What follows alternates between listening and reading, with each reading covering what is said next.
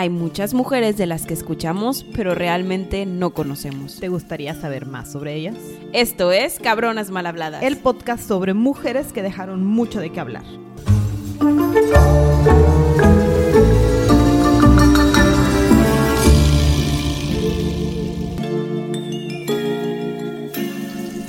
Sandy. Gaby, ¿qué onda con estos episodios tan grandotes que nos estamos aventando? Es, está- es que están bien intensas estas mujeres. Oye, se nos ocurrió hacer una temporada donde donde no Donde wow. donde wow, donde wow, eh, no se desesperen, prometemos meter ahí entre varios unos cortitos también para que puedan disfrutarle este audio escuchas rápidos. Sí, una versión de tal vez 20 minutos. Sí, pero bueno, eh, esta vez no va a ser esa ocasión.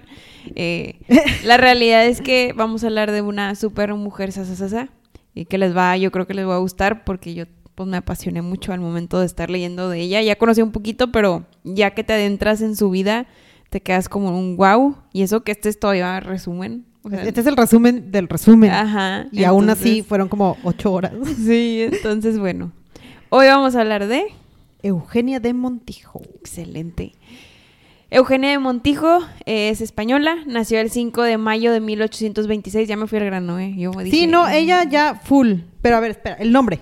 Porque se llamaba. Ya sabes que yo siempre apunto los nombres porque yo soy fan de sus Son nombres demasiados completos. nombres. Entonces, Eugenia María Ignacia Agustina Guzmán y Portocarrero Kirkpatrick. Perfecto. Algunos le cambian el orden, pero me gustó el Kirkpatrick al final. O Eugenia. Ah, me limita un poquito. No, tú, tú le puedes decir, cada que hables de ella, tú puedes decir todos esos nombres. de mí. Agustina, Yo no juzgo. O sea, y agarraste... el último de los cuatro nombres. Órale. Está random. Bueno, Eugenia bla, bla, bla, Agustina nació el 5 de mayo de 1826 en Granada, España. Aquí hay una historia muy padre de cuando nació y qué le inventaron. El, el mito que si fue la mamá o fue el pueblo está bien dramático. Sí, sí, sí. Pero está bien porque era como que para darle importancia. Porque empezamos dramático, como toda su vida. Ajá. De altos y bajos, pero drama incluido. Ella, por ejemplo, nació. Imagínense que se supone que la mamá empezó a contar esta historia de cómo nació. Donde en una tarde de verano, no, no sé si era verano o invierno, nomás me lo estoy choreando. Pero en una tarde sintieron cómo se estremecía el suelo. Entonces sí, empezó el temblor a todo lo que da, ¿no? Fue uno de los temblores más grandes que ha habido en Granada hasta la época. Digo, ha habido otros grandes y hubo uno mucho peor. Pero este causó demasiados estragos y todo.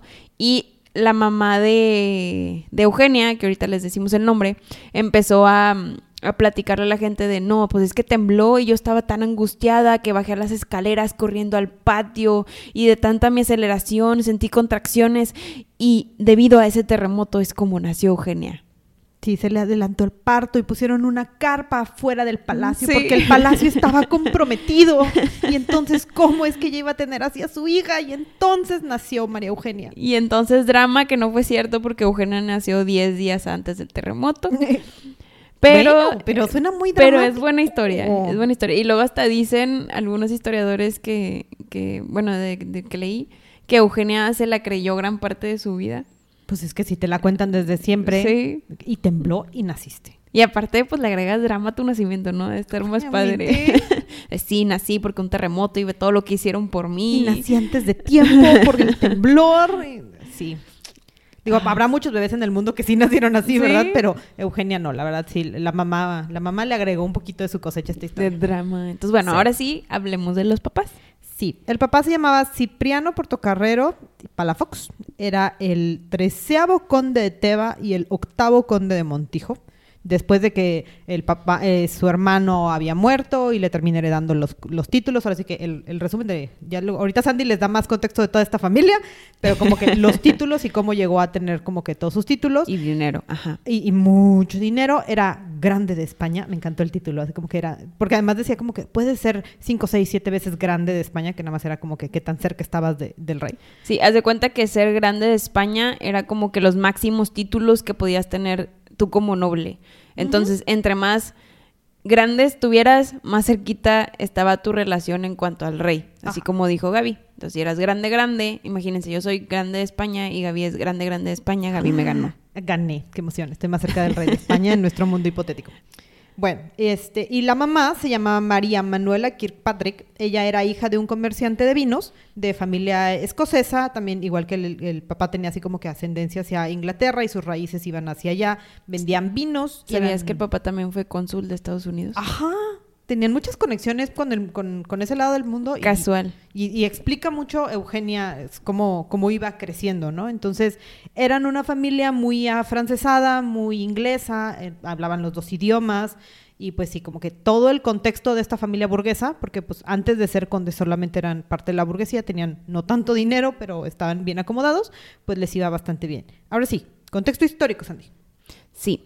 Estamos en una época donde tenemos a un rey en España que se llama Fernando VII.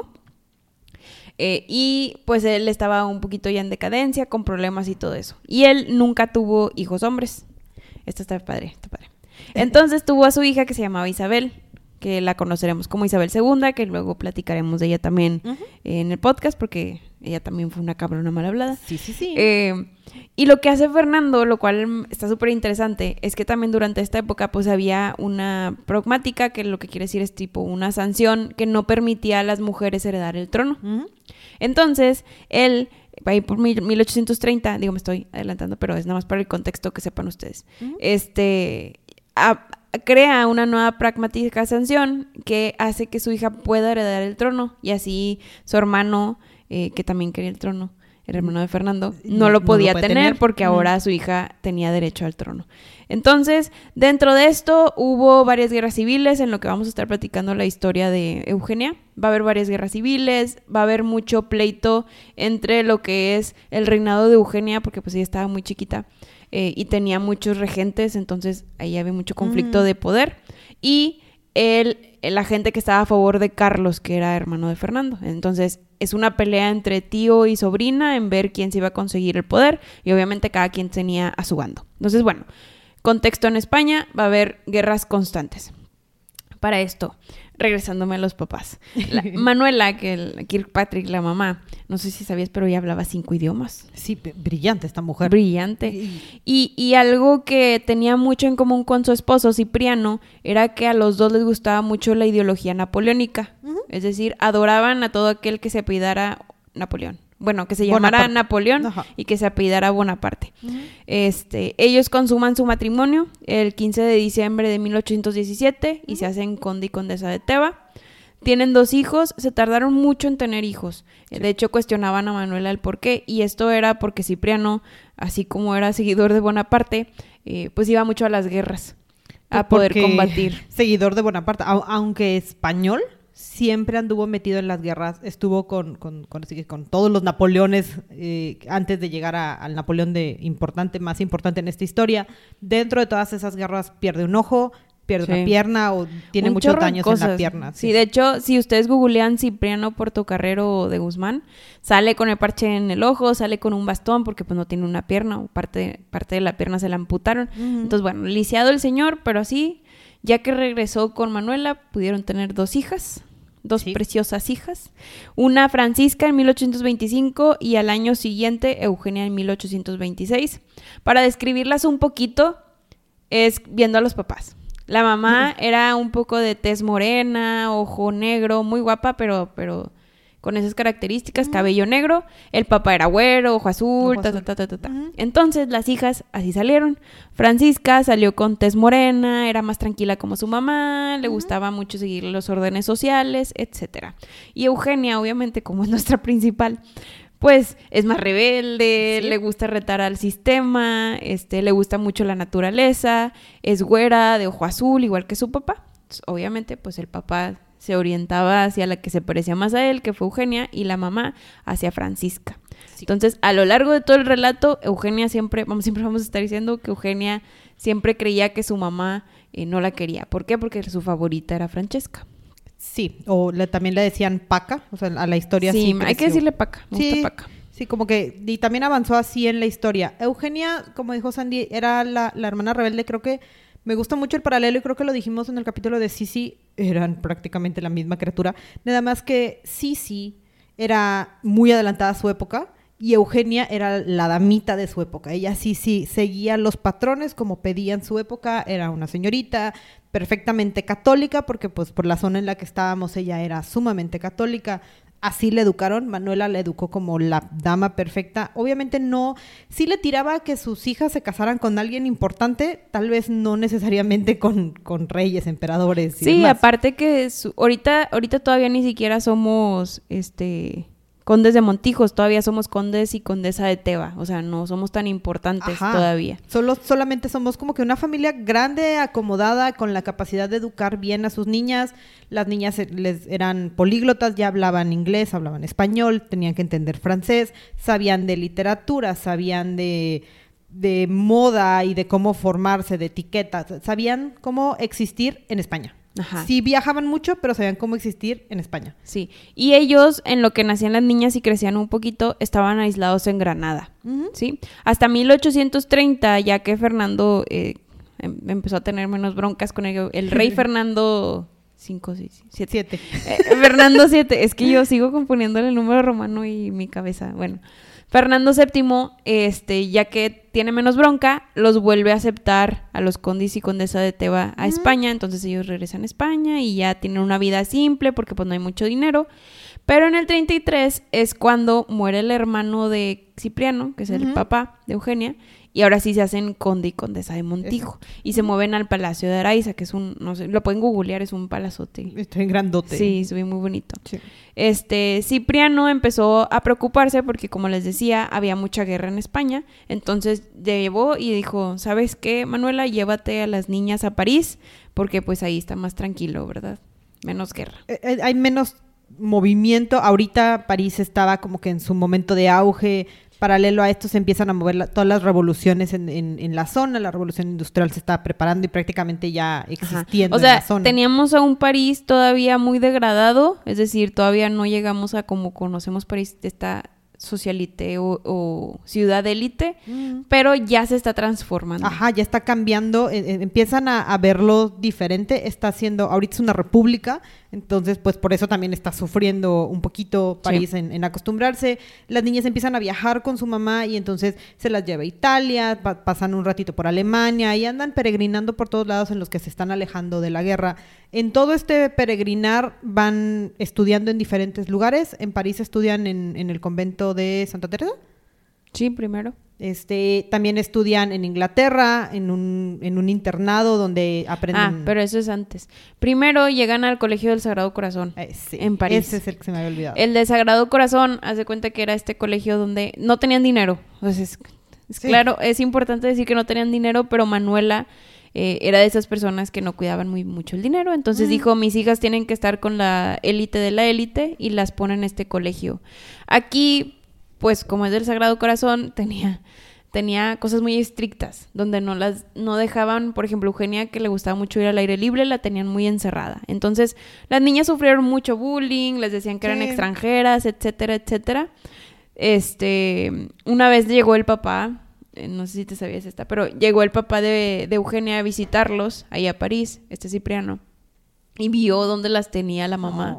Aparte de que se peleó con la mamá porque estaba desgastando o malgastando el dinero, este, le dijo también de un, oye, están todas encerradas. Y lo que hizo fue que agarró a Eugenia porque la conocía y la llevó a un gimnasio literal a un gimnasio que hicieron, sí. Imagínate que un señor, amigo de él, eh, creó este edificio donde daba clases de esgrima, natación, podías montar, etcétera. Y Eugenia, de, sí. yo aquí, a Eugenia le encantaba montar. Entonces, aquí fue donde perfeccionó su, su habilidad. Igualmente, era súper o sea, normalmente a las niñas no les enseñaban esgrima, ella aprendió a, a, luchar con esgrima. Sí. Este, pero ya después el papá se tuvo que ir porque estaba ya la guerra de, los carlistas y así, que allá en España, ¿no? Sí, él tenía que cooperar a la causa. Ajá. La mamá se dio cuenta de que el colegio de Sagrado Corazón no era tan bueno y es cuando ahora sí se van a Inglaterra, a donde dices, se van al internado de Bristol que se llamaba Colegio Clifton. Eh, que ahí pues ahí se quedaban varios tiempo mientras la mamá hacía sus eventos sociales, ¿no? Eh, este colegio ya era un poquito más abierto, tenían actividades físicas, etcétera, pero como quiera decían que era un lugar muy solitario por lo mismo, porque ellas siempre fueron consideradas como extranjeras en cierto punto, pero ahí había más gente. Este colegio todavía existe. Todavía existe. Sí, todavía te puedes inscribir si es que tienes ganas de inscribirte. Hay una anécdota. Aquí, que en el colegio de Clifton conoce a una princesa hindú. Tiene 11 años apenas, esta Eugenia. Entonces, planeaban, o sea, entre ella y su amiguita princesa hindú, empezaron a cuchichar de, oye, queremos escapar porque aquí no somos felices. Casual. Entonces, el colegio de Clifton tenía un embarcadero. Y ahí zarpaban barcos a diferentes partes. Casual. Entonces dijeron, ah, vamos a escaparnos un día nos subimos a un barco y nos vamos lejos. Entonces lo intentaron, llegaron hasta el barco. Oye, llegaron muy lejos. llegaron hasta el barco, este, pero los cachó la policía y lo regresaron. Ah. Y ya, pues Manuela, la mamá, se dio cuenta y fue un. No, ya madres, vámonos. Vámonos a la casa. Mala influencia. Sí, y ya fue cuando regresaron otra vez al Sagrado Corazón, al a, la cárcel, casi, casi. al convento Al convento. y eh, les puso una eh, institutriz a Paca y Eugenia, que se llamó Miss Flowers. Sí. Bastante buena, pero intensa con ellas también, como que... Era muy estricta. Digo, normalmente nos caracterizan a las institutrices de Inglaterra o Europa, sí. sí, las del viejo continente eran muy duras, o Súper duras. Como que de verdad les ponían, les tenían mano muy dura y también hace paralelo con Victoria, con la reina Victoria, que también tuvo un sistema súper estricto y que eventualmente también que aparece le pegaban a los niños con, la vara. Sí. Sí, muy triste. Ya no, ya no se hace eso. Eh, también tuvo de maestro alguien que se llamaba Prosper Merimé. Prosper Merimé es muy importante a lo largo de todo el relato. Apréndanse el nombre, Merimé. Eh, fue un escritor, historiador muy famoso. Sí, ahora sí que por estas épocas es que en todos estos viajes y, todo lo que llegó a conocer Eugenia, con Merimé le cuenta esta historia fabulosa de una cigarrera, un torero y, su amante, ¿no? Entonces empieza... Suena chiste. sí, sí, suena chiste. ¿Es chiste? No. No, no es ah, chiste, pero sí suena, suena chiste del oficial español y cómo se conocen y entonces Merimé escribe una historia que hoy conocemos como Carmen y entonces como que se inspiró en la historia que le contó Eugenia y eventualmente Bizet escribió la ópera de Carmen. Que es la que ahorita. Todo gracias a, que Eugenia un día andaba viendo y le contó la historia. Gracias Eugenia, por eso estamos hablando de ti. Exacto. Excelente. De Merimé aprendieron composición, ortografía, canto, todo ese tipo de cosas más artísticas. Eh, y pues bueno, eso súper formadas las niñas, aprendieron de todo un poco y eso pues obviamente se notó a la hora de sus acciones ya después, eh, que tenían esa habilidad de poder ser buenas, sí, hacer buenas analogías, ¿no? Su amor por el arte y su amor por rodearse por gente brillante, sobre todo para Eugenia, era o, como... O místicos también. Ajá, también es como que... Uh, por, estas alturas es que les podemos contar la historia de, la adivinadora. Sí, sí, porque es a los 12 años, ya pasó, o sea, ya cumplió 11 y se quiso escapar, ahorita ya tiene 12, ya es más madura. Eh, somos unas adultas. Somos unas adultas. y fue ahora sí lo de la gitana. Y entonces encuentra una gitana que la ve y le lee las cartas y el tarot. Creo que le lee la mano. Puntualmente le lee la mano y le dice, Eugenia, todo dramático. No, pero Gaby, tienes que, ah, tienes que ver mi mano. Le agarro la mano a Sandy y, veo el, lunar que tiene en el centro de su mano y le digo, el lunar significa que vas a ser más que una reina. ¿Tengo sangre azul, acaso? Exacto. ¿Soy de sangre azul?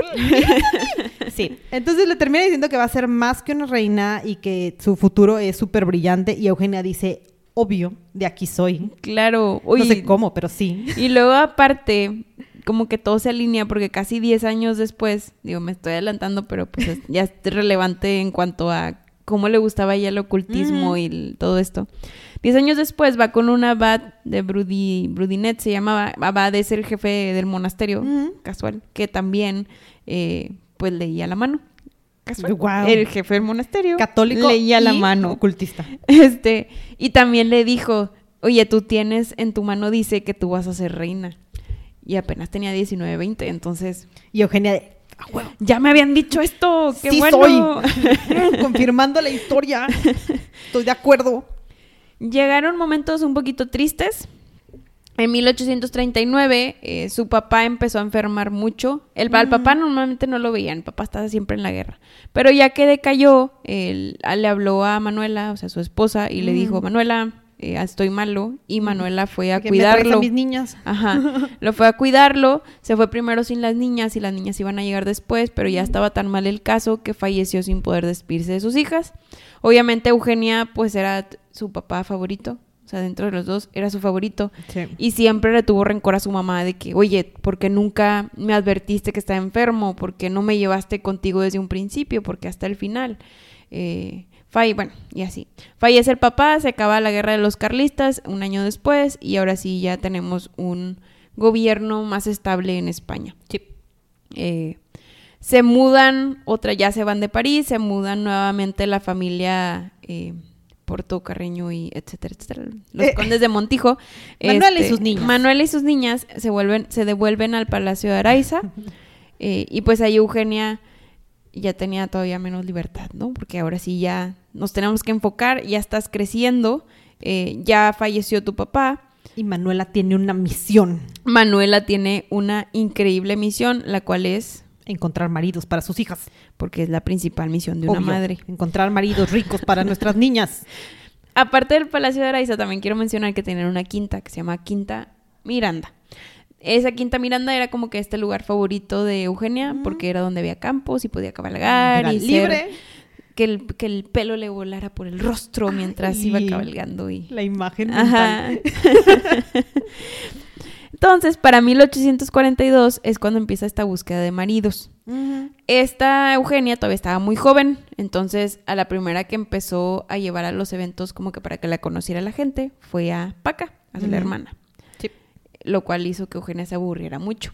Pues es que, ¿qué vas a hacer mientras están buscándole marido en el circuito de citas a tu, a tu hermana? Porque además Paca era la niña buena. Ajá, era, era la que iba a hacer lo que la mamá le decía. Ajá, se iba a casar con el que Manuela dijera. Ajá. Sin, sin chistar. Sí, mami, con esa. con una militar. ese. Hmm. Sí. Cambio y fuera. Este, muy bien. Entonces, aquí hay también un poquito de contexto histórico porque ya estamos dentro de un cambio general en cuanto al gobierno, ya no español, sino de Francia, que, que- que queda en algo relevante. En el Inter, en 1840, tenemos a Luis Bonaparte.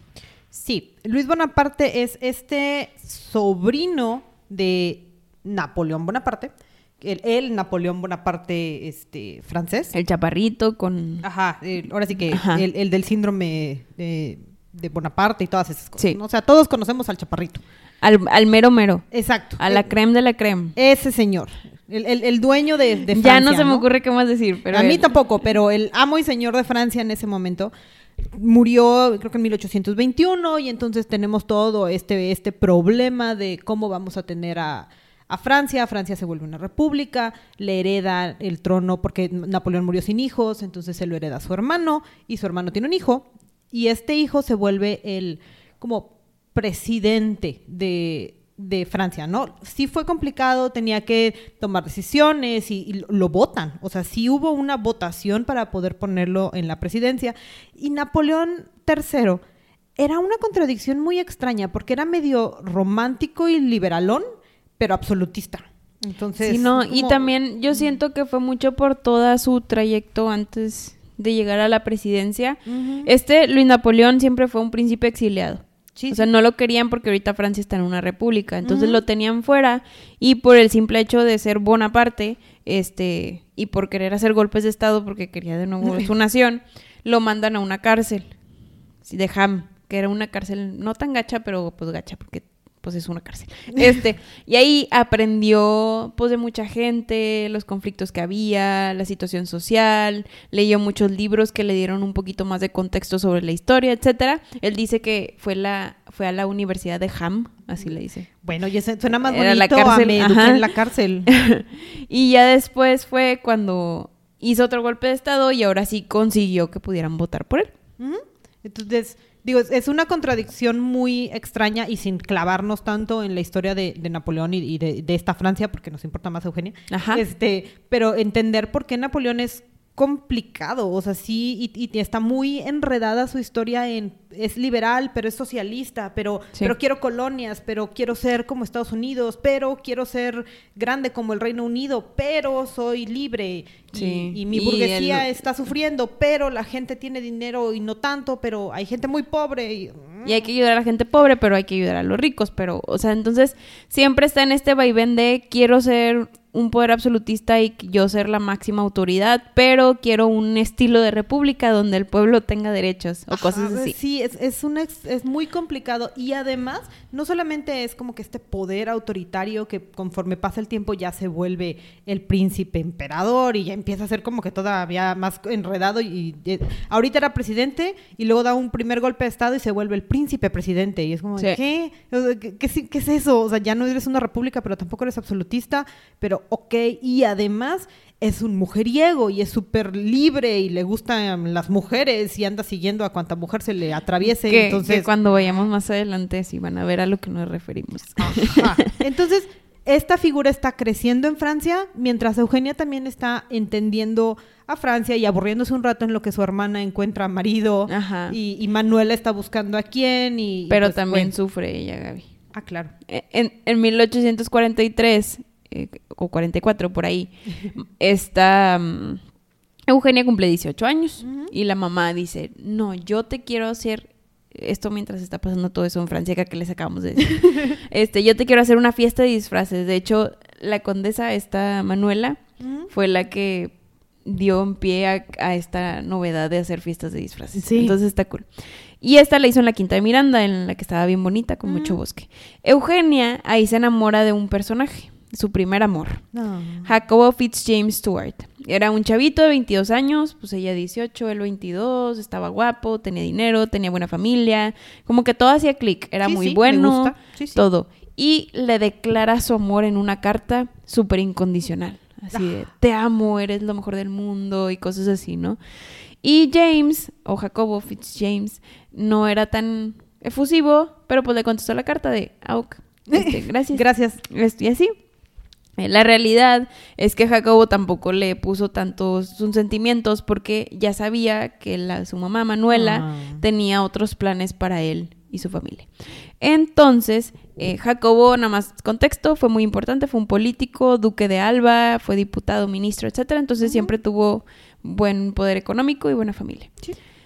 Su madre, Manuela, tenía un plan. Tenía un plan, que tenía un plan. Decidió que Eugenia no sería una buena opción sino Paca. Sería una excelente esposa para este duque de Alba, o sea, Jacobo Fitzjames. Eugenia, pues obviamente estaba muy triste porque dice, mamá, por favor, pues yo lo amo y así. Y la mamá dijo, no, quítate de, aquí, va a ser Paca. Y ahí fue también donde empezó a decir, o sea, sí, es que prefiere mi mamá a Paca. Sí. Y, y, se empezó así a mártir. De hecho, intentó envenenarse con fósforos. Sí.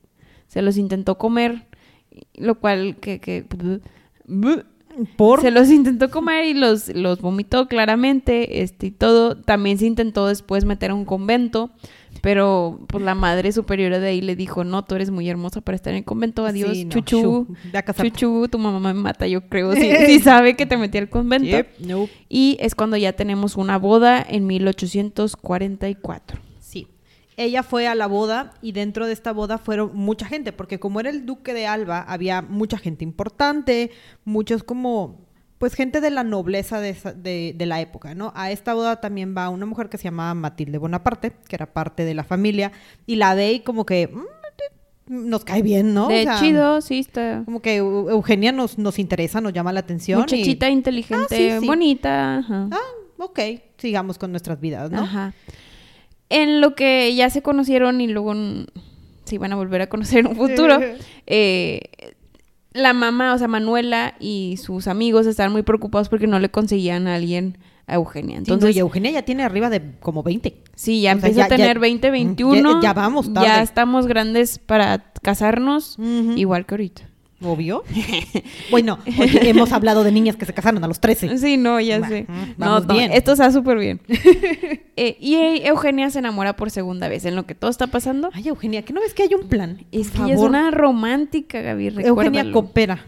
Se enamora del Pepe Alcañices. Sí, este Pepe Alcañices él lo conoce en una de las visitas que hizo con su hermana, ya que estaba casada y todo eso.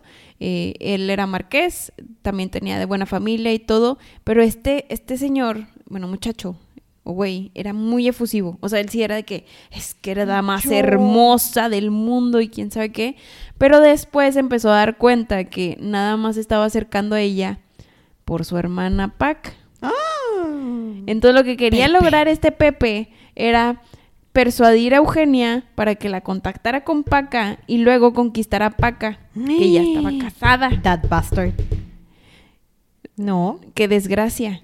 Y se enteró porque Paca también le dijo, eh, amiga, abre los ojos. Eugenia, date cuenta. Date cuenta, por favor. Entonces, aquí fue donde ella empezó mucho a desconfiar de los hombres, en general. Dijo.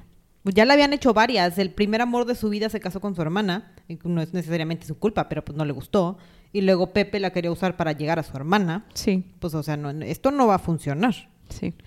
En lo que Luis Napoleón allá en Francia, el Napoleón III, eh, empieza a hacer más revueltas y todo para ahora sí tomar el gobierno. Estamos en 1846. Se escapa de la prisión de Ham, donde dijimos que estaba.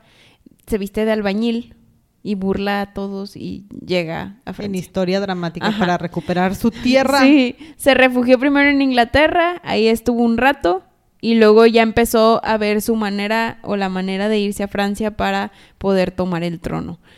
Manuela, en el Inter también en 1847, la mamá Manuela, la hacen camarera mayor. Esto se, me hizo súper padre porque, Manuela. pues primero es, Manuela la verdad es que siempre fue muy social, entonces siempre hacía estas grandes fiestas y la conocían como ser una muy buena host. Eh, y eso la trajo a que fuera cama- camarera mayor este, de Isabel, segunda. Segunda. En de España. España. Ajá. Eh, y, y ella organizaba los aposentos y todo, pero luego la quitaron por metiche porque se empezó a meter en cosas Ay, del Manuela. Estado. Sí. Manuela, ¿por qué? Pero nos da un poquito más de contexto de cómo era la mamá de Eugenia. O Sí. sea, era una persona que se entrometía mucho, pero lograba lo que quería. Sí. Pero se entrometía mucho que luego ya perdía lo que consiguió. Entonces, bueno, nada más ese era un punto y aparte. Y también explica mucho lo que eventualmente pasa en la vida de, de Eugenia, ¿no? O sea, porque si tiene un ejemplo de mujer que organiza y que planea Sí. y que tiene un objetivo con estas reuniones. Las reuniones no son nada más para que hagamos fiestas, de verdad es network.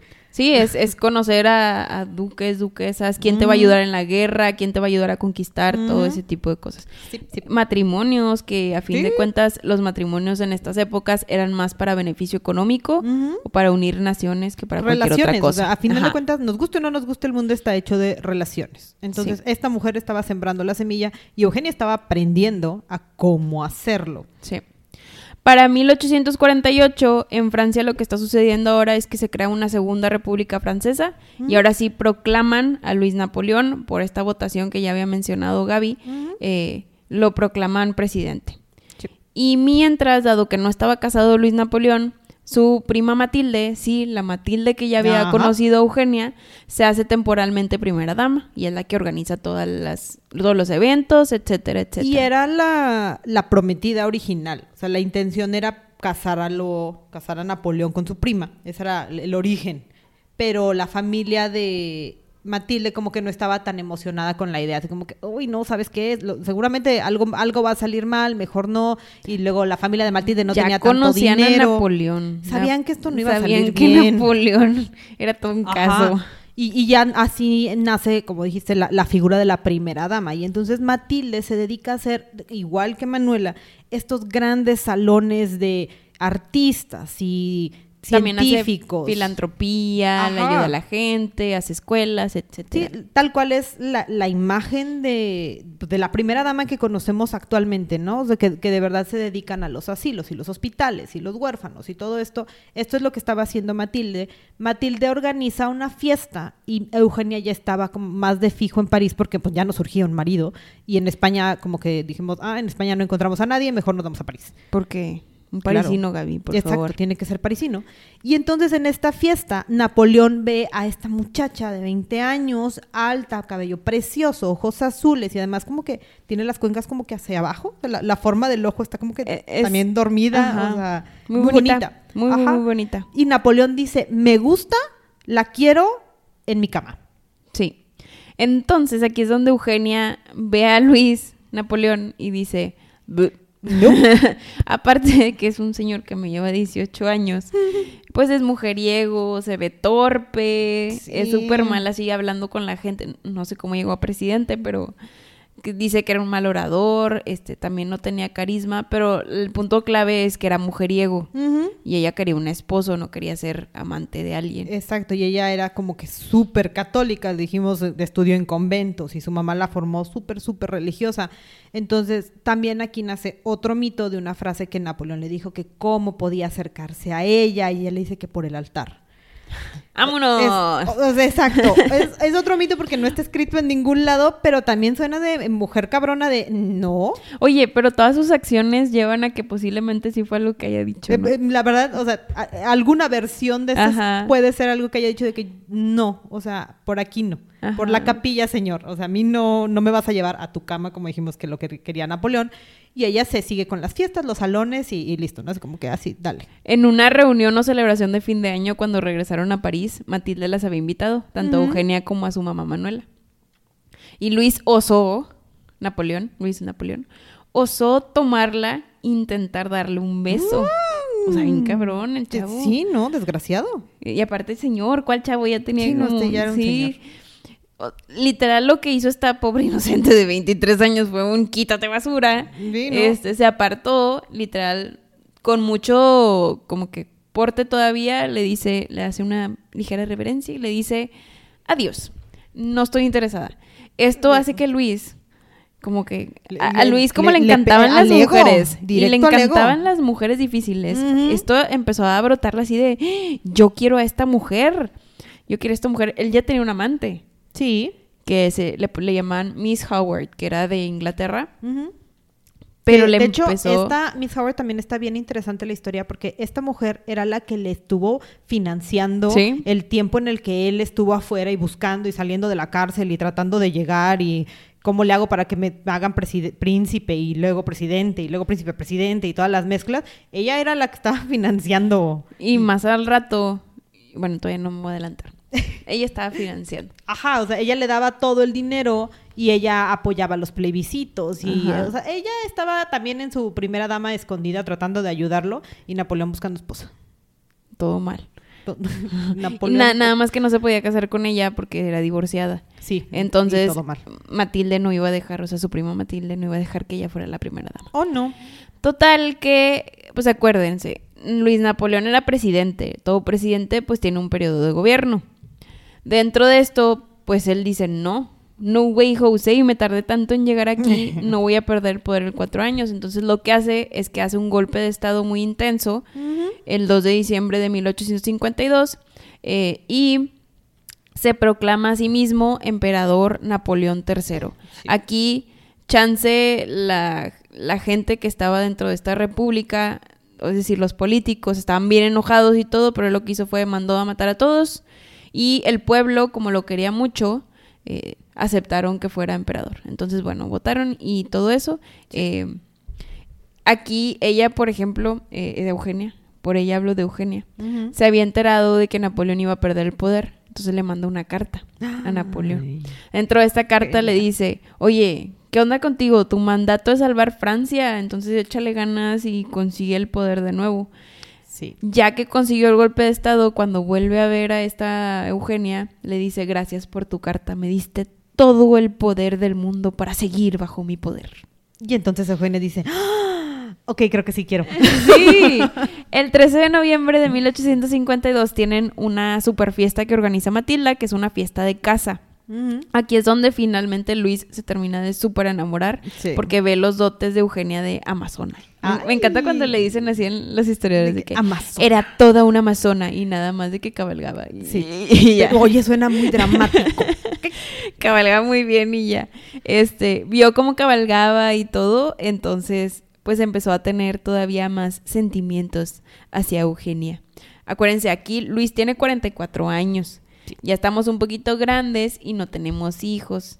Y La- tenemos un problema. y tenemos un problema porque Matilde se empieza a desesperar porque es, "Mm, tienes que conseguir esposa y tener criatura, señor. Sí, nos surge la sucesión. Entonces Matilde, Manuela y Napoleón III tienen su conversación importante. Dicen como que, a ver señores, vamos a organizar esto. El emperador necesita una, una esposa. Ya se conocen, como que medio se cae bien. ¿Qué les parece si factamos un matrimonio aquí? Sí. De hecho, Matilda no quería en un inicio, pero estaba tan enamorado, tan enamorado de Napoleón Sí, no, no había de que otra. se dio. O sea, al final se dio y, y pues ya. Aquí también Eugenia hace uno de sus moves. Hace Ay, este, este move de o te casas o me voy.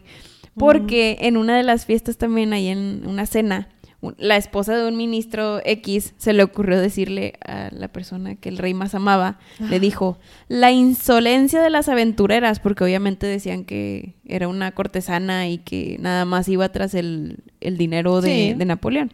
Y, y- y, pues obviamente, ¿cómo le dices así a Eugenia, verdad? Entonces No. Eugenia se traumó porque le dijeron insolente y aventurera. eh, y le mandó una carta a Napoleón y le dice, oye, a ver, yo no estoy dispuesta a que me estén haciendo acusaciones, ya que me estén Sí. diciendo cortesana, etcétera. Y ahora sí, Napoleón poniéndose Hmm. sus moños, tuvo esta plática y ahora sí, bajo una carta, ya estaban comprometidos. Tararán, nada más nos tardamos 11 meses en convencer a todo el mundo. Sí, ya sé. ¿Qué, qué cosas, ¿verdad? Sí, nada más se tardó como 11 meses, casi un año, en convencer a todas las mujeres de su vida, legítimamente eran todas las mujeres a su alrededor, de que se iba a poder casar. Sí. Planeamos la gran boda. Aparte, y luego también nos teníamos que deshacer de Miss Howard también. Ah, sí, claro, tenemos que esconder por ahí. Ajá. Tararán. Entonces al amante li- literal le regresó gran parte del dinero que Sí, le había sí, porque prestado. ya somos y emperadores. le dijo, chuchu, vete a Inglaterra. Gracias, no gracias, y la manda este, allá a su tierra y allá ella tiene que lidiar con, con el problema de haber sido amante Ajá. de un emperador. Pero regresemos a la boda del siglo. Sí. Entonces, nos casamos por el civil, porque aquí ya es importante casarnos por el civil. Creo que es de las primeras bodas reales en las que hicimos de, de la boda civil. Oye, no, y aparte primero fue la civil. Primero fue la civil, o sea... Antes de la iglesia. 29 de enero del 53 nos casamos por el civil. Todo, hasta ahorita como que todo bien. Recordemos que para nuestra niña católica lo importante era la de la iglesia, que sucede el día siguiente. De que 30 de enero, ahora sí nos casamos por, el, por la iglesia en el altar principal de Notre Dame con bombo y platillo y orquesta y todo Y- el ruido. Todos los, toda la gente o los plebeyos estaban ahí a- acomodados gritándole, eh, eh, eh, eh, ¿no? Sí, es como que bien, por fin se va a casar el emperador, vamos a tener herederos. Aquí me gustó mucho el hecho de que había una parte que sí decía que, y aquí empiezan a nacer los, como los apodos, ¿no? De que la española, la extranjera, la, la que no nos conoce, y dicen que venía Eugenia caminando hacia la entrada de Notre Dame del brazo de, de Napoleón, que lo suelta, se voltea y los saluda a todos, así como que, hola, sí, yo que como se inclina, ¿no? de que yo soy del pueblo y que no sé qué, y todo el pueblo de, ah, sí, sí, te amamos, Sí. perdón, te- nunca te tratamos mal. Exacto. Oye, y esto se le ocurrió porque todo se le ocurría a ella. Sí, o sea, no era como que le dijeran, tienes que hacer esto, no. Ella No. solita iba a hacer las cosas a sus 26 años, que es cuando se hace emperatriz. Luis Napoleón tiene 45. Sí, aquí hay diferencia. Eh, otra de las cosas que marca mucho Eugenia es lo, lo como diferente que hacía del mundo. En este tiempo en Francia se casaban del color que fuera. Ella siguió la tendencia de Victoria y se casó de blanco, con telas hechas en Francia. O sea, como que sí le buscó mucho para que su vestido significara algo. Punto importante, usó el velo de María Antonieta, porque para ella era como que una imagen muy importante, ¿no? Era Ella, su según yo, imagen. se veía reflejada Ajá. Era la imagen a seguir que ella tenía. A María Antonieta le decían, es que es la austriaca muy despectivamente. Bueno, ella era la española igual. Sí. despectivo. También usó la diadema de diamantes, la diadema de diamantes que usaron varias reinas de, Ajá. de Francia. Y como mal augurio para los parisinos, usó perlas. A Eugenia le encantaba usar perlas. Y el, el mal augurio parisino decía que iba a llorar una lágrima por cada perla que hubiera usado en su boda. Ay, sí, lloró muchas y, y lágrimas. lloró muchas lágrimas. O sea, sí era un augurio que eventualmente Sí. se cumplió. También eh, durante que se casaban y no, muchas de las joyas que le regalaban los nobles, este, pues para su boda y todo, como, como lo que sea, esos les decía, yo no quiero, mejor el dinero de lo que cuestan esas joyas, darlo para la educación de mujeres pobres. Y ella sí fue una feminista empoderada. Vamos a ver más acciones, pero siempre buscaba mucho el tema de la educación de la mujer. Este, centros de maternidad también. Le rechazó el dote a Luis Napoleón.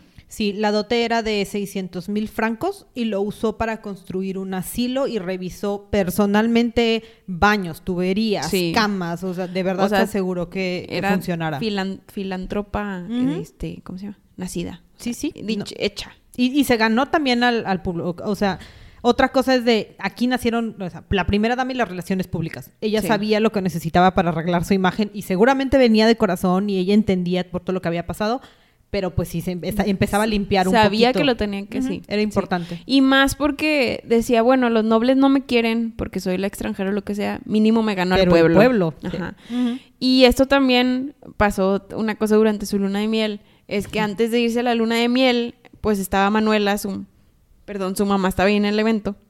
Y de la nada se van y se, lo- se olvidan de Manuela. Manuela ahí se Ay, quedó Manuela. abandonada. Ay, perdón. Entonces empezó así el psh, psh, ¿no? De los nobles, de cómo es posible, quién es esta soberbia niña que deja a su madre ahí plantada y todo ese show. El drama. Este, pero bueno, así, así pasó, ¿no? Es nada más una, una anécdota. sí. Eh, se quedaron en Tullerías, ahí es donde se establecen eh, como esposo y esposa, ya que pasó la luna de miel y todo. Eh, ella aquí es donde descubre su pasión y su habilidad, porque era muy buena para la decoración de interiores. Sí. Ella hacía todo, ella era una mujer empoderada que... Es que quedamos que estaba muy bien educada la, Pero la es que Manuela. aparte de bien educada, es como que yo también estoy educada, pero no por eso voy a ser buena en todo. Pero ella sí, ella tenía talento. Tenía la habilidad. O sea, porque ya sabía que el objetivo era que su casa se viera preciosa para poder invitar gente a que viera su casa y... Porque el networking. Y porque network. O sea, de verdad, las relaciones empiezan a ser súper importantes Sí. de aquí al final de su vida. Y aquí es cuando ya tenemos a un París más desarrollado, porque Napoleón III contrata a un arquitecto que se llama Hausmann, que crea estos elegantes edificios y es como más o menos conocemos ya París ahorita, ¿no? Ya un centro de arte, arte, cultura, este... Sí, es como la creme de la creme de todo, de toda Europa. Era donde querías estar para moda, arte, todo ese show. Sí. Y este símbolo de romanticismo Sí. y del amor y, y buena parte es porque Eugenia le estaba empezando a meter todo al vamos a hacer fiestas y vamos a hacer salones y mira, ven cómo estamos aquí, van- ven a platicar. Eh, creo que es un poquito más adelante, pero ahora sí que dando contexto a todo lo que ella hizo como primera dama, tenía salones, hacía en uno de sus tantos palacios sesiones de una semana donde invitaba artistas, pintores, todos que nadie era noble pero invitaba a todos estos genios, a seres brillantes de la época, a que se quedaran en su casa una semana a platicar. Y lo padre era que no nada más tenía sus eventos con gente importante, sino también una o dos veces por semana se vestía de plebeya o de campesina y se iba al pueblo a ver y a preguntar qué era lo que necesitaban. Exacto. Entonces eso le ayudó mucho a hacer todas estas, este, todos estos actos filantrópicos en anonimato, porque siempre lo hizo en anonimato. No sé por qué, yo siento que pues deberías de, pues eres figura, pero bueno, eres figura pública, pero chance no quería que supieran, no sé. Yo creo que para que no la tacharan de solo lo está haciendo por la imagen pública. Ah, O sea, una parte lo hago para como que para el ruido y otra parte nada más lo hago por mí. Se me hace muy padre. Entonces está padre. Muy padre. Mm. Eh, aquí más o menos es cuando ya tiene su primer aborto.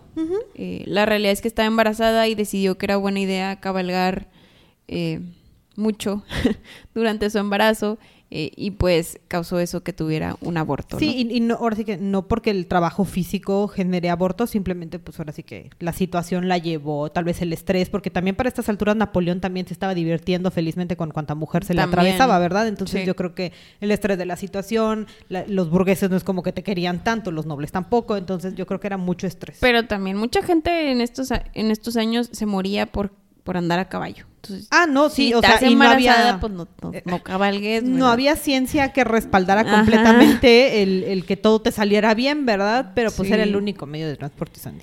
Así como, así muy bien. Así como hay paz, pues también hay guerra.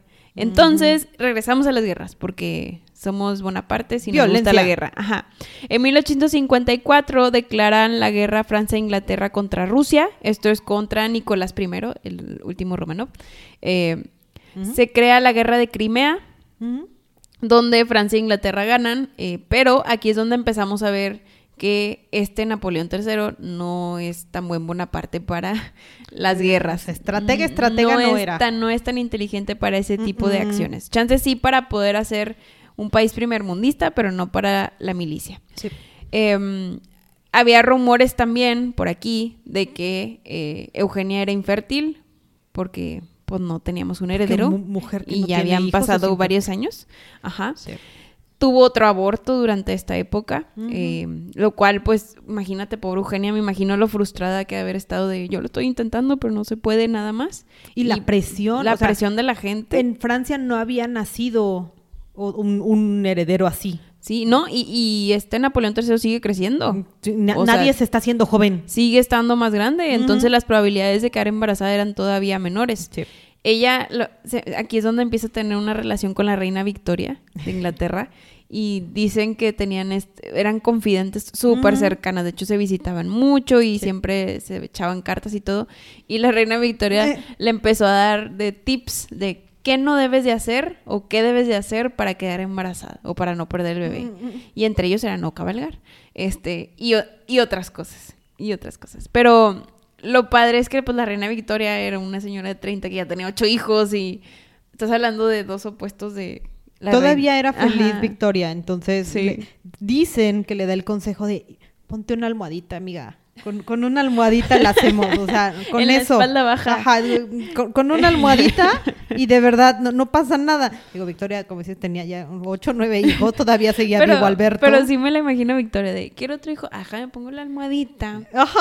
Y luego ven esposito. Y Listo. luego me quedo aquí en la almohada como unos tres horas más y ya, preñada. Y si queda Y sí, preñada. o sea, y, y yo no sé si Eugenia lo hizo, pero dicen que sí. Y el 16 de marzo del 56, Eugenio. Sí, literal.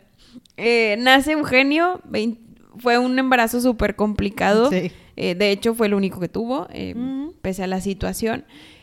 Tuvieron que entrar con, con forceps, sí, eran forceps, ¿verdad? Sí, sí. Tuvieron que entrar con forceps para poder sacar al niño, eso hizo que se fracturara la pelvis, tú ponle que también siento yo que pudo haber causado cierta infertilidad ya después.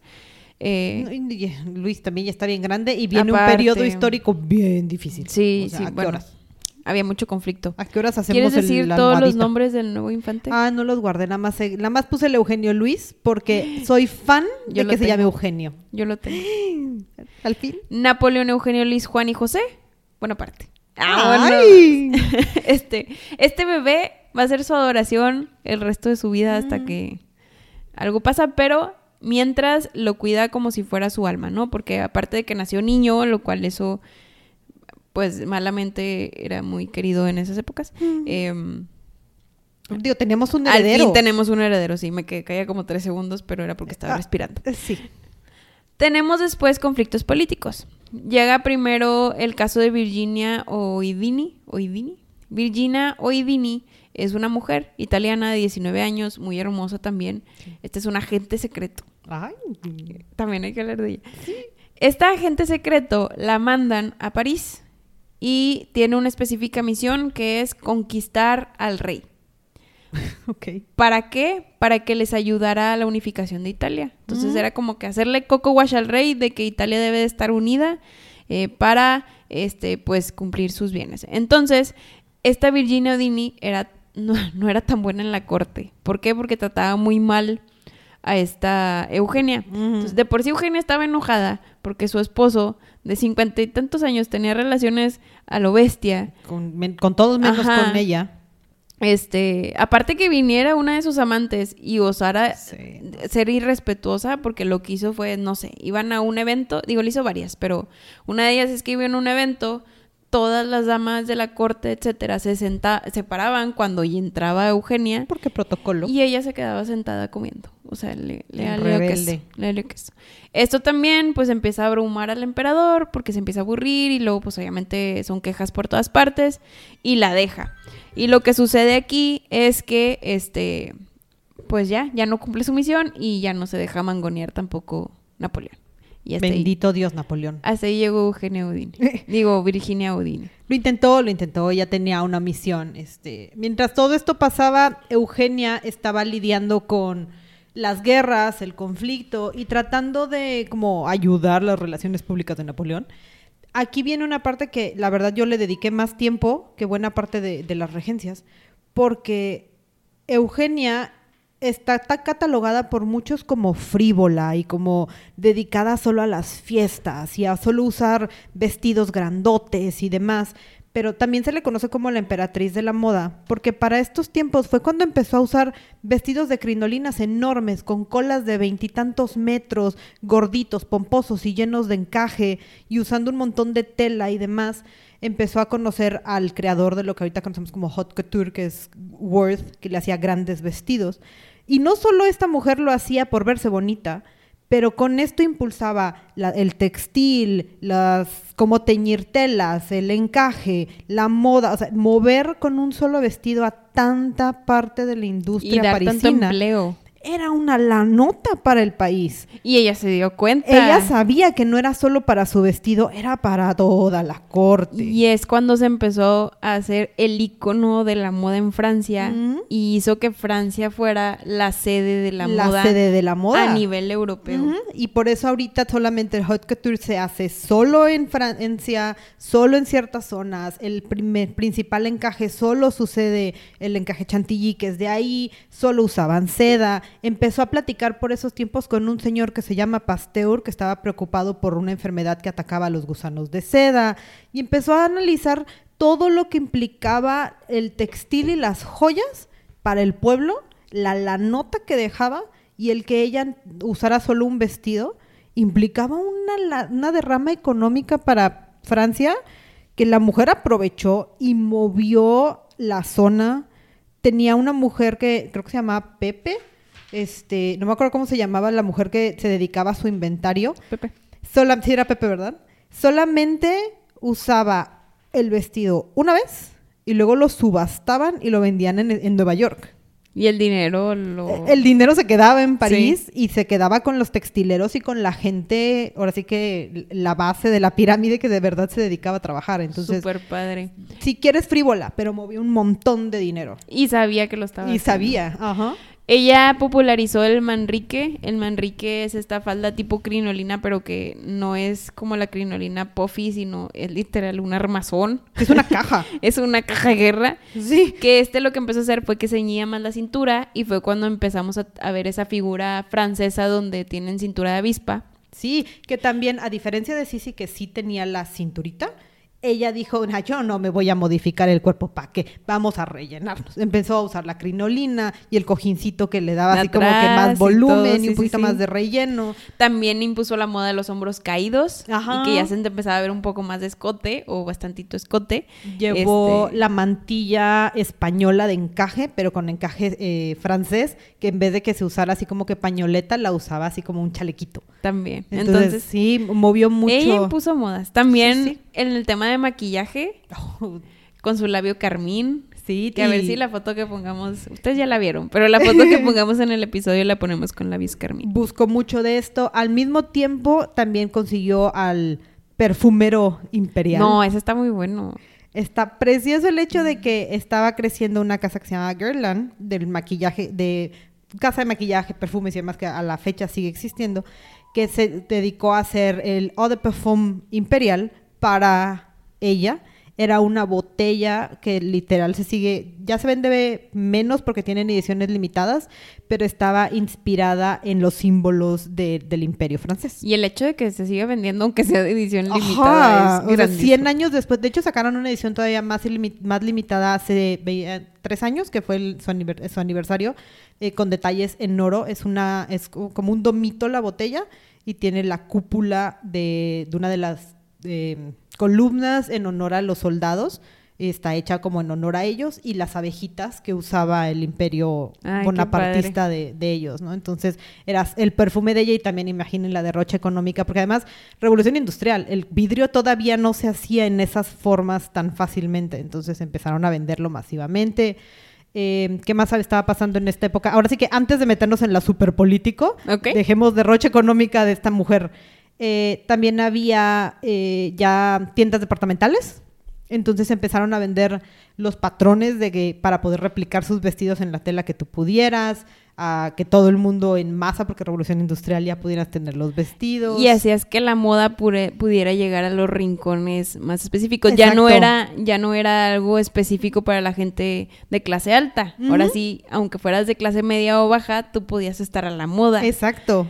Y entonces, derrama Imagínate económica. el boom con todo. No, Ajá. no, no, es que fue Ujú. Y entonces ahora sí, en el boom de París, Napoleón dijo, ah, ya tenemos lana, ¿no? Dinero, guerra, violencia. Dentro de esto, algo muy importante fue el atentado. Sí. En 1858 tenemos una personilla italiana, otra vez, que se llamaba Felici Orsini. Este era un oficial de Napoleón Bonaparte, era el hijo de un oficial de, de Napoleón Bonaparte y pertenecía a esta sociedad secreta que se llamaban los Carbonería. Este es un grupo, literal, es una, así, y cito, conjura italiana de los hijos de la muerte. Su finalidad era independizar a Italia de Austria. Era lo, el mismo fin que quería hacer Virginia Odini, era quitar a los de a los austriacos de Italia. Creía que Napoleón III era un obstáculo para poder conseguir su objetivo. Sí. ¿Por qué? Porque pues está por ahí en medio, ¿no? Eh, entonces, en conjunto con otras personas, crea una bomba casera que le llaman la bomba Or- Orsini. Eh, y en enero de 1858, cuando los emperadores salen de un teatro porque estaban yendo a ver la ópera, lanzan estas bombas, ¿no? Total que hay un texto muy redactado, o sea, muy específico de qué fue todo lo que sucedió, como Sí, que ahí como sí, que el- el ahí sí hubo un buen registro policíaco. Eh, uno explotó en el en cerquita del carruaje de los reyes, explotaron vidrios, todo. Otro le dio a los pobres caballos No. del carruaje y otro es que hiere a varios policías. Entre ellos mueren ocho personas y quedan heridos más de, más de 150 por ahí. Guau. 140, 150 heridos. Orsini sale herido y dice que intenta escapar como si fuera parte de la gente pobre que no tenía nada que ver ahí. Ay. Este, y lo aprendieron al siguiente día y lo llevaron a la cárcel.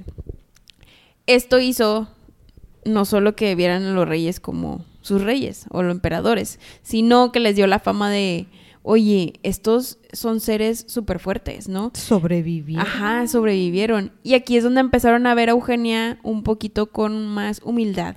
Ya la empezaban a ver como esta persona súper fuerte, que aguantaba todo, que no era una damita o damisela que nada más se la pasaba llorando o cualquier cosa, o que Sí. dependía de su esposo, sino ya como una mujerona de ella no le tiene miedo a nada. Sí, cuentan que explotó todo esto y que con el vestido todavía manchado en sangre le dijeron de "Va- si vamos a ir a la ópera nos tenemos que cambiar. Ella dijo de que no, no, no hay forma. O sea, yo así vamos. Y que entró a la ópera con el vestido con unas cuantas gotitas de sangre de pues no, o sea, somos fuertes y aquí vamos a, a- a lo que venimos, ¿no? Entonces sí, su reputación empezó a cambiar un poquito y pues bueno, esperábamos que todo saliera bien, ¿verdad, Sandy? Sí, pero no. sí, pero no. Eh, seguimos con más guerras. Ahora sí, ya es decisión del emperador, nadie lo convenció. Napoleón III decidió él mismo decir, ¿sabes qué? Voy a apoyar a Italia contra Austria.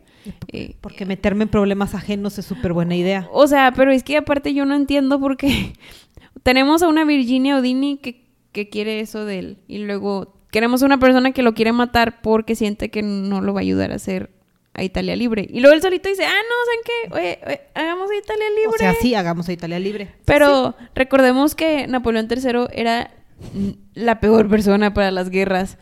Entonces, sí, va, lucha. Este, ahorita hablamos de Eugenia, pero va, lucha. Obviamente, pues tiene dinero, entonces tiene armas buenas, tiene todo bueno, pero muy mal estratega.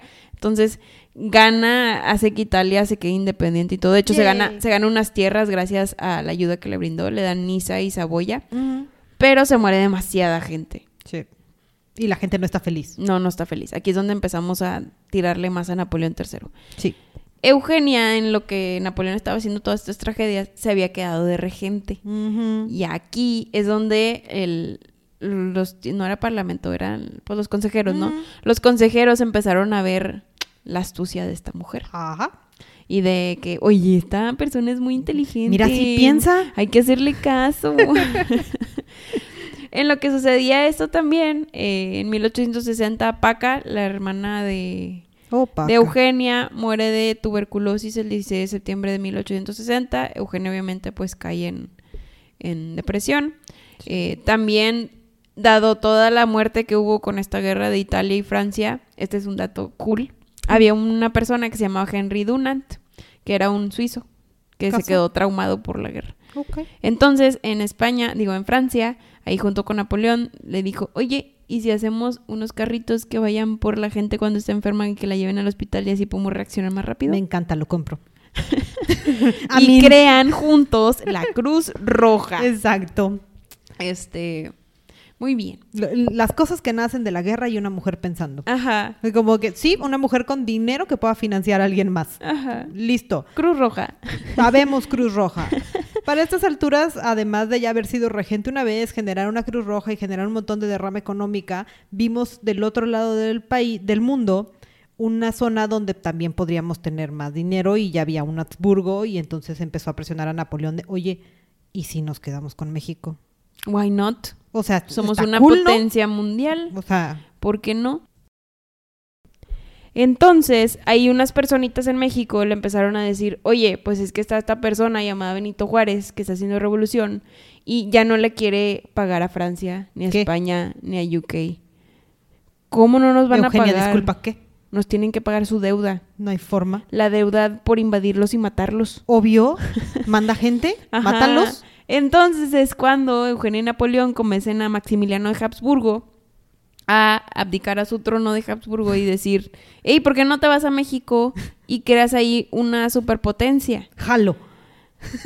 Total, que como sabemos, este, pues eso no salió lo más padre que digamos. De hecho, vamos a hablar en esta temporada de Carlota, que es la esposa de Maximiliano de Habsburgo, entonces ahí indagaremos más en la historia. Se mueve, o sea, Max lo matan, eh, a este súper político inteligente lo matan, y Ah. acusan a Eugenia de que se estaba metiendo en cosas que no le importaban. Porque todo es culpa de Eugenia. Porque Eugenia fue la que dijo. Es todo. que le empezaron, es que es mujer.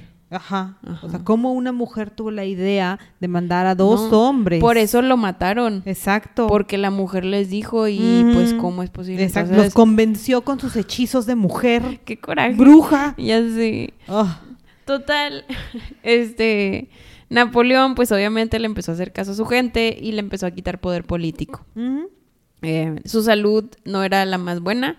eh, seguía teniendo una vida llena de aventuras que ya no podía tener porque ya tenía problemas eh, pues del corazón, le daban, Sí. supongo que hipertensión, todo lo normal. Eh, Todo, ahora sí que lo que le empezaba a suceder, y a estas alturas también ya empezaron los mitos de es que tiene ataques de ira y es súper celosa y es súper como bipolar y, y sí tiene ataques de depresión y de ansiedad y es como de, mm, ok, ¿cómo es que sabemos todo eso? Pero ok, tal vez tenía demasiada presión y, y ser regente de un país tal vez tampoco tenía como que mucho apoyo, tal vez siendo la mujer que estaba este, mandando al mundo y Napoleón seguía en guerras ajenas. Entonces, pues bueno, ok, sigamos con, con nuestros problemas, ¿no?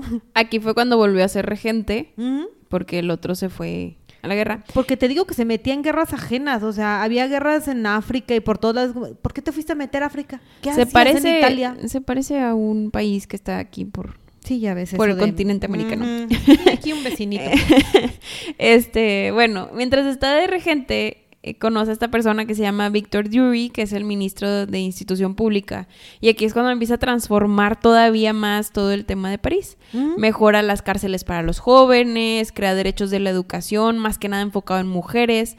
Le empieza a dar enseñanza superior a mujeres, lo cual está más que excelente. Empieza a luchar por sus derechos. Y aquí también empieza a promover el arte. Le entrega durante este tiempo también Rose. una legión de honor a Rosa Bonheur. Mm. Bonheur. Este es especialista, era pintora en animales y todo. Entonces era la primera vez que se lo daban a una mujer. mujer. Y fue ella la que se lo dio. Y además se la dio por sus ovarios. O sea, nada más Sí. llegó, la, la sacó, la agarró, se la dio y le dijo, listo, ya la tienes. Y como que todavía no la querían hacer oficial y llegó Bonaparte y le dijo de que, ¿sabes qué? Ya se la di, ya es oficial, nada más fírmale. Tres días después, periódicos. Listo. Súper bien. Y ya la hizo súper famosa. Boom. Eugenia dijo que ya estaba. Aparte que si se ponen a buscarla, tiene pinturas súper hermosas de Son- animales. muy y- bonitas. o se casi Sí, sí, que- wow. muy, muy naturalista, muy, muy buena. También en Francia tenían estas grandes exposiciones universales, que era como que la manera de promocionar cómo Francia era un país primermundista, ¿no? Eh, en 1867 hacen este gran evento donde vienen mucha gente de muchas partes y es la manera de también promocionar el arte, la cultura, que haya mucho flujo de dinero, todo ese tipo de cosas. Entonces, los emperadores muy inteligentes. Sí, sí. Y todo esto siempre estaba guiado por Eugenia. O sea, Eugenia es la que dijo, vamos a hacer esta conferencia Sí. y vamos a hacer el espacio en el que lo puedan tener y conciertos y Como música y... Una excelentísima primera dama. Exacto. Ahora sí que fundando lo que conocemos como el París, que es el movimiento de, la- de las artes y de la ciencia Sí. y demás, ¿no? Por ahí de 1867 también tiene un eventito por ahí. Hay un eventito más. Este, Ahí por Egipto. Sí, aquí una situación.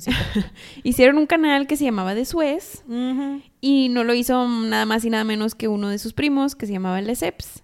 Entonces Napoleón se sentía mal y obviamente mandó a su A su- segunda a al su mando. primera dama. A su segunda al mando, a su vice president.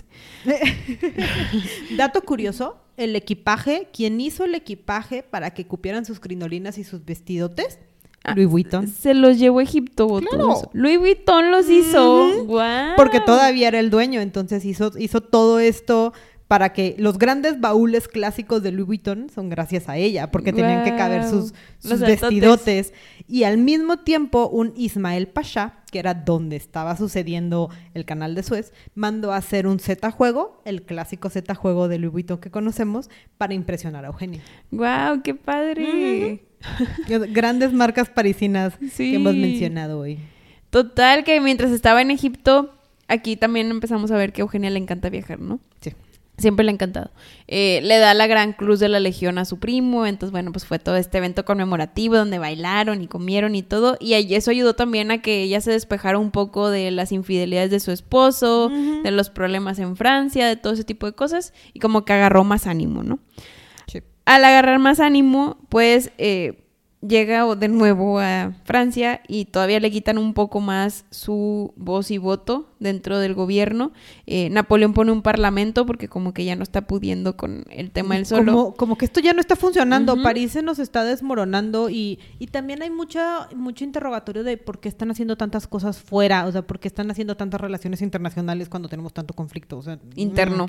No, no, no, Primero entendían. adentro y luego nos vamos a No los entendían y, y todos se le echaban la culpa a Eugenia, porque Eugenia era la que le gustaba viajar y todo eso, entonces era, e- era ella. Pero gracias a ella había cash flow, había Exacto. flujo de dinero y había todo este tipo de, de negocios y de emprendimientos y de todo. Y las relaciones eran importantes, nada Sí. más no te metas en guerras ajenas y ya. Nada más que se lo estaba gastando en otras cosas.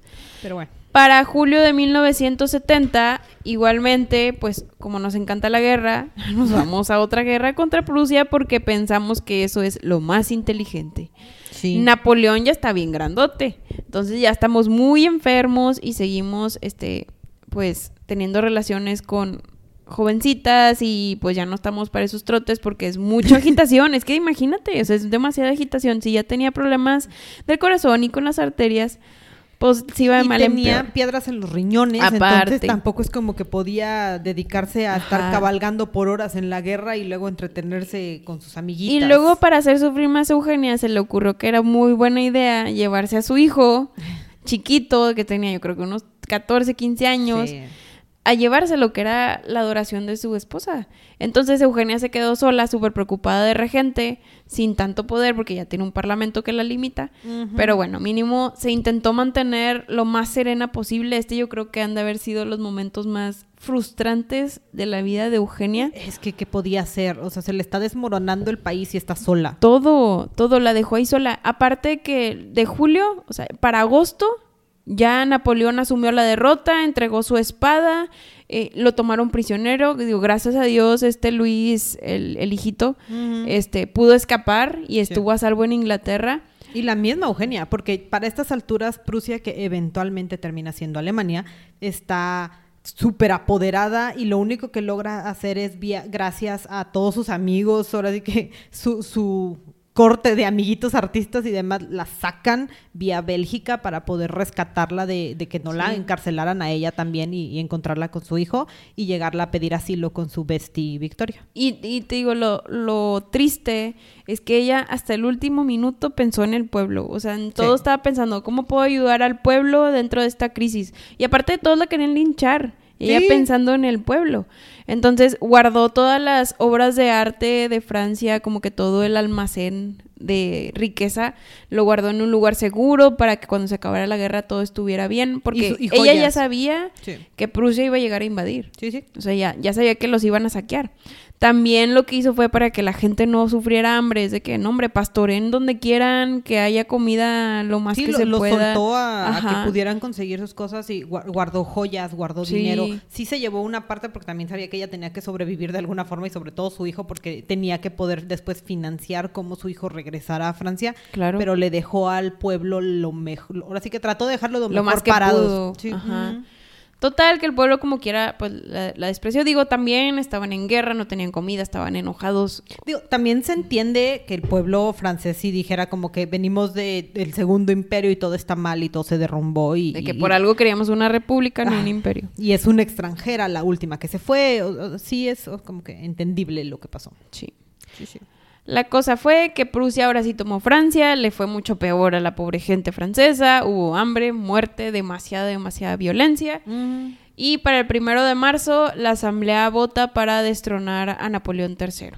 Sí. Esto hace que seis meses después, todo esto, para todo esto, Napoleón seguía ya prisionero y como que medio se escribían cartas entre Sí. Eugenia y él, pero, pero pues muy difícil, como que a la situación. Aquí también dicen que como que empezaron a avivar su relación de nuevo porque ya estaba muy demacrada con tantas infidelidades que había hecho Napoleón. Sí, pero fuera como fuera, Eugenia seguía creyendo y, y creía fielmente que Napoleón era el, el dueño de Francia y que Por, lo tenía que por apoyar. ser Bonaparte, sí, sí, Ajá, sí. Y, y que además tenía que asegurar que Napoleón siguiera en un trono para asegurarle el futuro a su criaturita. Claro. que al final ya era su razón de vivir. Exacto, entonces, y ella seguía con él y lo seguían protegiendo y bendito Dios sus relaciones, es que salió y tenía dónde estar refugiada en Reino Unido. Eventualmente liberan a... Seis meses A después, Napoleón. de hecho, en, en el... Ah, y luego dos años después, o sea, ya lo liberan, está con su familia, todos más contentos, o sea, todos en... Todos juntos en Londres. Ajá. O sea, no vivían con la gran riqueza, pero estaban juntos, que era lo importante. Dos años después cae en coma Napoleón III Y muere el 9 de enero del 73. O sea, ya duró muy poquito. Sí, y ella lo acompañó día y noche durante todo este periodo. Sí. Lo importante era que, bueno, ella estaba muy triste por su esposo, pero dice, bueno, todavía tengo a mi hijo, lo voy a sacar adelante. Sí. Luis, este, al saber de la muerte de su padre y todo, empieza como que a inscribirse en la milicia y dice, yo voy a defender al país que, está, que nos está cuidando, ¿no? Y se inscribe al ejército británico. Y para esto, este, Inglaterra tenía por ahí unas guerras con Sudáfrica y el jovencito decide que se quiere enlistar en esa guerra. Sí, va a la guerra con Sudáfrica con los zulúes y termina abatido en Sudáfrica en una guerra bastante hostil Sí. y lo matan en este con lanzas. En, en Sudáfrica le avisan a, a Eugenia que su hija había muerto en Sudáfrica y su mundo termina de colapsar. Sí, a los 23 años Luis fallece el primero de junio de 1879. Eh, digo, unos meses después, aparte, Eugenia pierde a su mamá, que era como que ya la única persona confidente que le quedaba. Y luego dices, bueno, todavía tenía a su amiga, la reina Victoria, pero no, porque pocos años después también fallece la reina Victoria en 1901.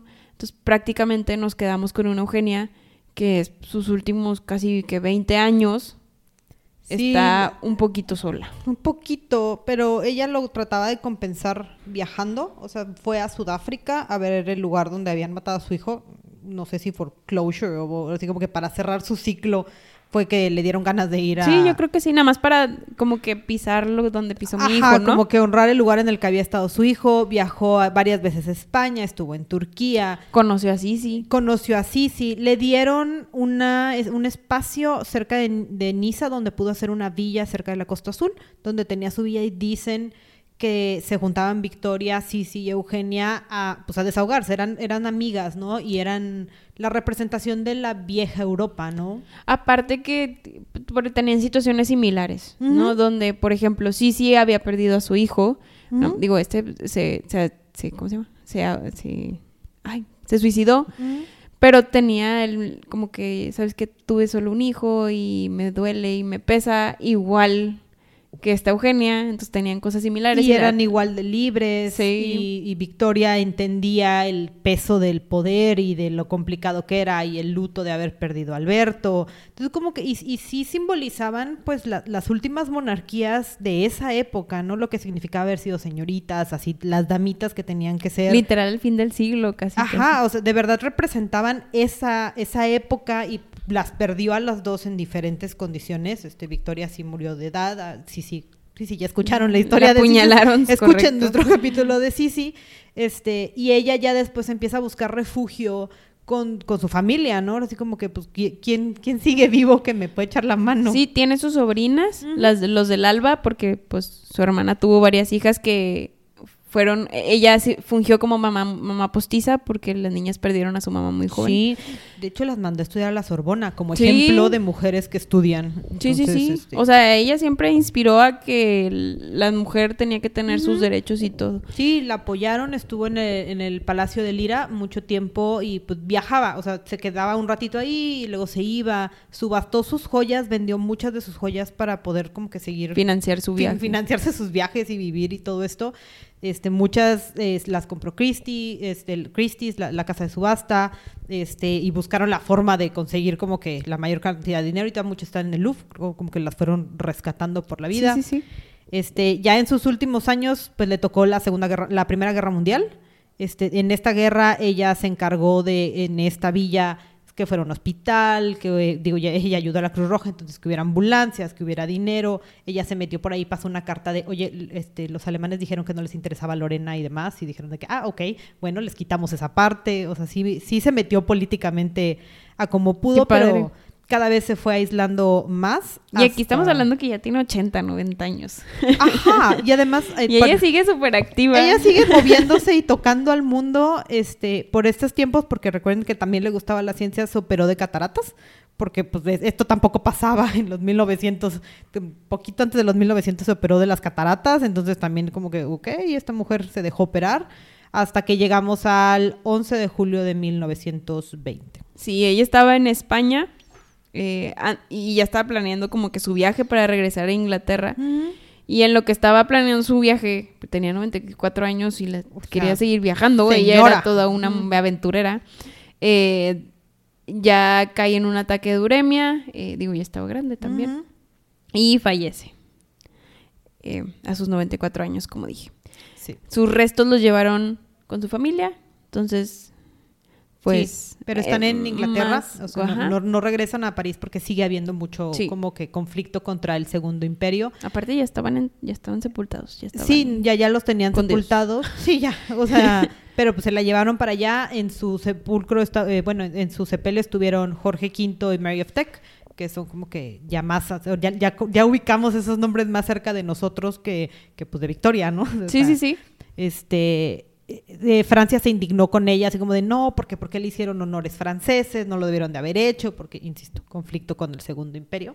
Pero pues bueno, este, así termina la historia de Eugenia y pues marcó una época Todo. O sea, enorme. Fue en conjunto con Napoleón, porque pues fue parte de, de- de la pareja en conjunto.